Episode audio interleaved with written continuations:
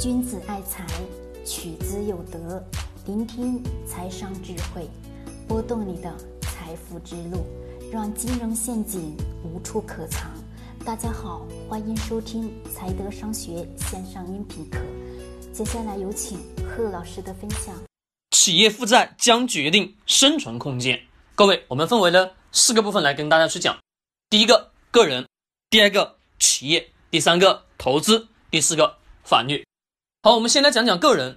从我们老祖宗一直在不断不断的跟我们去强调的一个词语，我相信每个人都非常清楚，叫什么？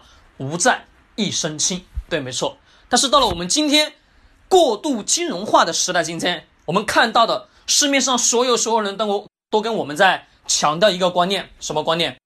你得要借钱，你的企业要借钱才能把它做大，你个人得要去借钱才能买得起车，买得起房，对吧？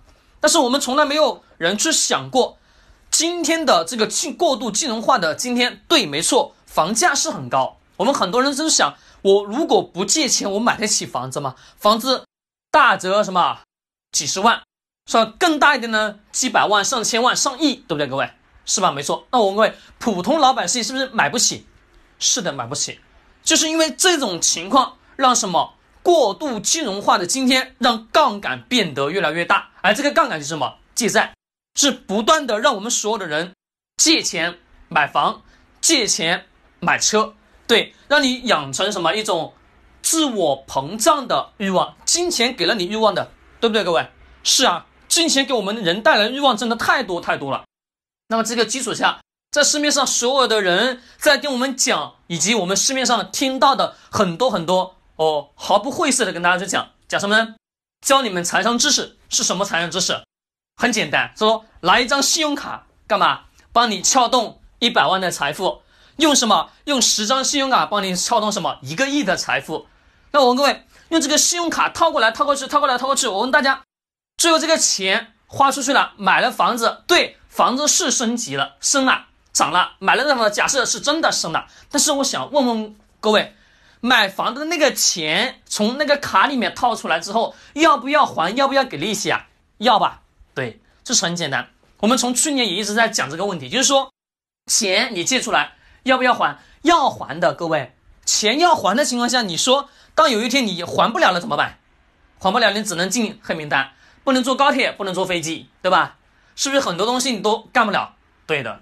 那我们自己再去想想呢，在。整个大的社会经济环境当中，是不是所有的广告、所有的消费的广告，都是让我们不断不断产生冲动，并且什么产生持续不断的消费的欲望吧？是的。那么在这个基数的情况下，我们自己能清晰的认识到，认识到什么东西是我的欲望，要适当的去控制控制吧？对。那很多人说啊，现在房贷还不起，车贷还不起，为什么还不起？他说疫情的影响，但是我们从来没去想过一个问题，在上面的音频跟大家去讲过，有没有去思考过，是不是自己真的借债借的太多了，从来没有去规划规划一下自己的财务。我问各位，如果按照老祖宗的智慧，无债一身轻，不借债没关系，我就算买不到大房子，有个小房子依然什么住的舒服？为什么？我手上没有债务啊，我就不需要什么啊，天天看想着我什么时候把这个债还了，我什么时候要还这个债，对不对？是不是自己的自我的什么那种自由自在的程度要比其他人要好啊？对呀，但是我们很多人从来没去想过。好，这是我们个人的。那么我再想讲企业，讲企业，我们这两天看到了互联网时代的今天，是我们打开任何一款什么 A P P 啊，头条也好，或者说啊等等等等相关的呃 A P P 也好，你打开它的开屏页的广告，什么广告？恒大。什么预付五千，你还能挣五千，对不对？到期之后，如果没买房，什么又返还给你五千，对吧？如果买了，再不给再给你奖励，是不是特别特别好啊？各位，好，这个广告在持续不断的刷屏，而且还有各式各样的奖励，或者说你呃介绍给亲戚朋友，亲戚朋友买了房子，还给你奖励的多少多少钱，对吧？各位，好，我我首先问各位一个问题哦，这样的营销模式好而不好？很好吧？对，是很好，但是我们。很多人从没去思考过，为什么这些企业会用这种模式来什么，去向普通老百姓要钱？各位，为什么？很简单，是房地产原先的企业的商业模式是什么模式？是需要借大量的钱吧，借银行的钱，拿着地皮去银行什么申请贷款，这个贷款贷完之后建设房子，房子建设完成之后从老百姓手上收上收上来钱之后才还给银行吧，是有一个周期。那我们能看到，这是过去所有所有房产市场的什么它的运营模式，而这种运营模式之下很大的一个弊端，什么弊端？就是欠债太多。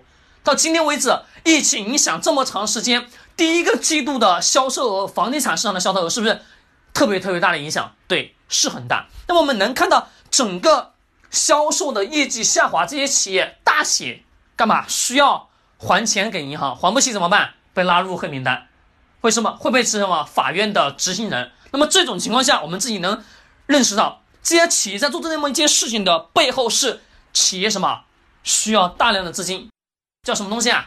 已经是没有太多的钱还贷款了，还更好的什么这个债务那个债务了。那我们得要去看到它本质背后是什么？是上每一个普通老百姓是不是都能付得起五千块钱？对，都能付得起。成千上万的普通老百姓需要买房的，刚需买房的。那么我问各位，这些人是会不会付？会会付的这个基数情况下。是不是在法律上也有一个什么很好的规避，懂吗？很好的规避，这不能叫什么？在法律相关条款当中，如果说是销售房子的预付款，它不能叫什么？叫集资，不能叫的。所以说这种模式好不好？好。但是我们自己有没有去想过，这家企业今天发生了这样的类似的情况，对于我们自己来讲，假设你自己做企业的，你自己得要去思考一个问题，那是不是值不值得？我去用这种模式去做我自己的企业呢，能还不能？不能。为什么？万一我问各位，万一这种模式虽然说广告做得很好，宣传做得好，但是真正收获收上来的钱到底又有多少呢？各位是没有吧？那不一定的，这个还是个什么未知的数字。那么我假设，假设这家企业没有欠任何的贷款，没有欠任何的什么负债，那我问大家，他需不需要有这么一种形式去做这种营销？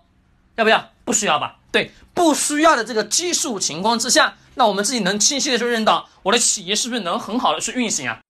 对，是能好的去运运行。如果假设有一天，咱们企业没有这个贷款，也不需要去还这个贷款，按照线上的预付款的这种形式去销售，是不是所收回来的钱全部都是什么自己的纯利润吧？对，就算这个。老百姓不买了，过到了日期不买这个房子，钱返回给这个老百姓，是不是钱零留在这个时间段之内，三到五个月，是不是我能拿这个钱什么去做很多其他的东西了？能还不能？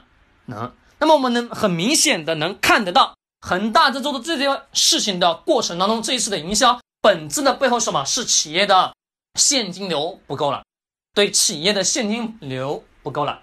那我问大家。这种模式背后是企业的生存空间也已经变得特别特别窄了吧？对，企业生存空间变窄了。好，我们再往后面去走，投资。我问大家，这样的企业，我问大家，你们会不会去投资？我们看着这种销售的模式、营销的方式方法，的确非常的厉害，但是我们把本的忘掉了。投资永远是找什么？找确定性。对，在这个确定性当中，这些企业。有这么多的负债，它的现金流又比较少。那我我问各位，当有一天企业的产品销售不出去的情况下，是不是企业就面临了倒闭了吧？对。那么在投资当中，我们能不能去投？不能。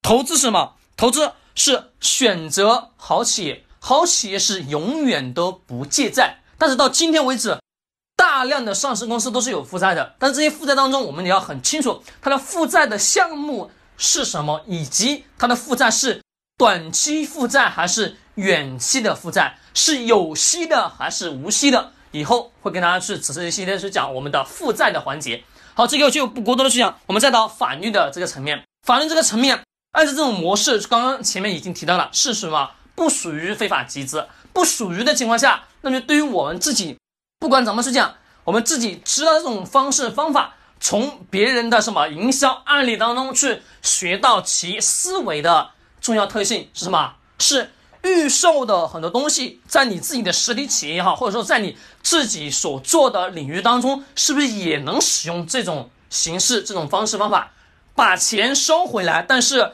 一定得要干嘛？避免非法集资的嫌疑，而是什么？产品的预售，其实产品的预售在国家的相关法律体系当中，它是不属于什么金融领域，不属于金融领域。我们能看到很多的理发店预售的会员卡，或者说预预售的什么打折卡，其实也都是什么类似的情况。只是说我们到今天为止，把它已经什么变成了线上的模式。